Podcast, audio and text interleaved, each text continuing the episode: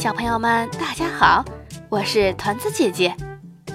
我们今天继续讲《小怪兽蒙斯坦汀》，作者克里斯蒂安·伯格，作图杨雷德曼彻，翻译徐行。第三集，可怜的蒙斯坦丁一个人坐在地牢里，他害怕极了。眼泪吧嗒吧嗒地往下流，流到牢房的地板上，不一会儿就汇成了一面泪湖。蒙斯坦丁的脚都被眼泪淹没了。不过，这跟国王的愤怒、对朋友的思念以及对家人的思念相比，真算不了什么。他问自己：“你还能再见到朋友和家人吗？”这时，宫殿里正在为歌唱比赛的获奖者举行颁奖仪式。国王在颁奖大会上笑得合不拢嘴，高兴极了。三等奖获得者是布莱梅的音乐家，二等奖获得者是小蜜蜂约瑟芬。小蜜蜂字正腔圆地哼唱了国王亲自谱写的国歌，从而获此殊荣。第一名获得者是穿靴子的猫。猫，上前来，把你的帽子脱掉。国王命令道。穿靴子的猫很听话，它乖乖地脱下帽子，向国王深深地鞠了一躬。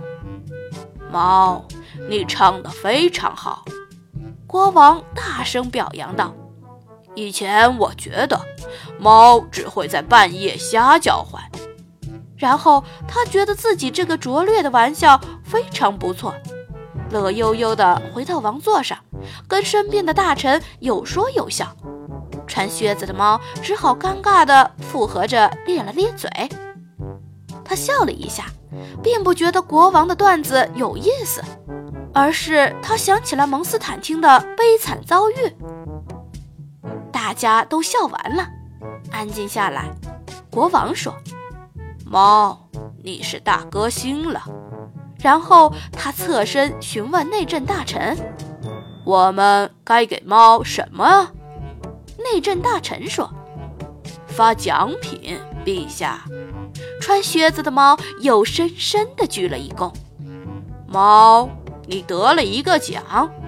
国王断断续续地说，又转身问他的大臣。我们到底该给猫发什么奖品啊？嗯，呃，这个我呃其实那个内政大臣轻轻的在国王的耳边说：“我本来想跟您汇报一下，陛下，但因为今天的场面太热烈了，我有点想不起来了。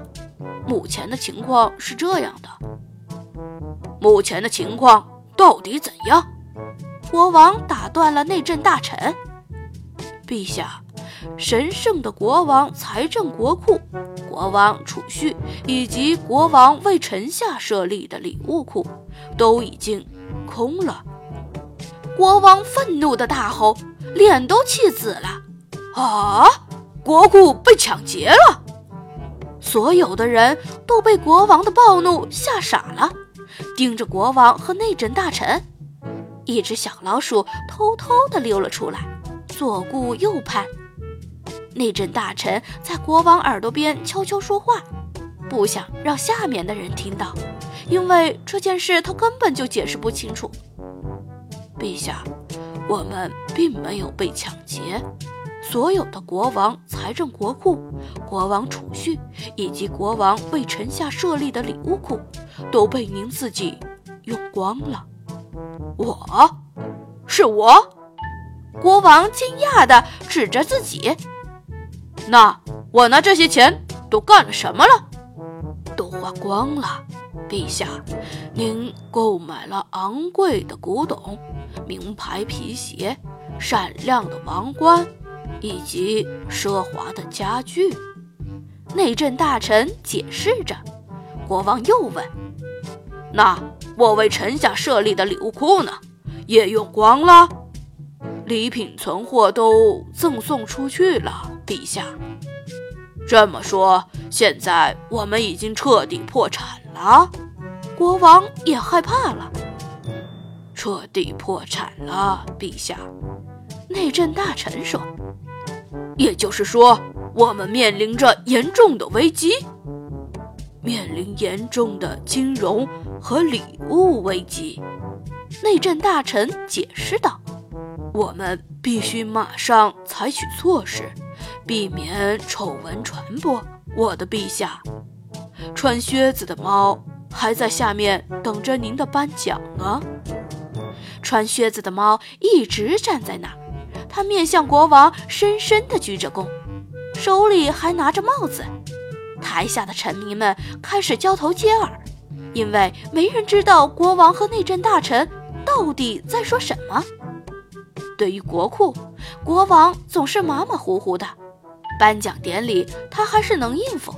他宣布：“我亲爱的猫，我亲爱的臣民，抱歉让大家等这么久。不过，我要亲手颁发给猫的奖品需要慎重的选择，我必须仔细地向我的内政大臣咨询并讨论。”臣民们热烈地为国王鼓掌，并向国王山呼万岁。国王郑重宣布，猫获得终身皇家歌手称号，并且把他在比赛中使用的麦克风作为奖品赠送给他。台下又爆发出一阵雷鸣般的掌声。这个时候，我们的朋友蒙斯坦丁还坐在地牢里流眼泪呢。他反复思考自己现在的处境，心里想着。为什么国王会那样无理无情？而且这样不经法律审判就关押自己的臣民是绝对不允许的。况且，因为这样的罪名关押蒙斯坦丁也完全说不过去。蒙斯坦丁很想念爸爸妈妈，要是能再见到爸爸妈妈，他就会自觉地把山洞打扫干净，至少每星期打扫一次。而且他也会帮妈妈做饭，不会跟姐姐妹妹吵架。他不会再把爷爷的眼镜和奶奶的假牙偷偷藏起来，虽然他觉得这样很好玩。不过现在他出不去了，国王肯定不会放他走了。曼尼鼠、青蛙沃尔夫、小龙史路克以及小魔女海伦娜在宫殿外讨论了很久。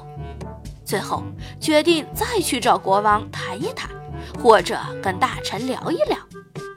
小龙史路克有点胆小，他是几个朋友里最怕事儿的。而曼尼鼠想马上出发去救蒙斯坦丁。青蛙沃尔夫和小魔女都支持小龙史路克的建议，在出发前需要先有一个周密的计划。那。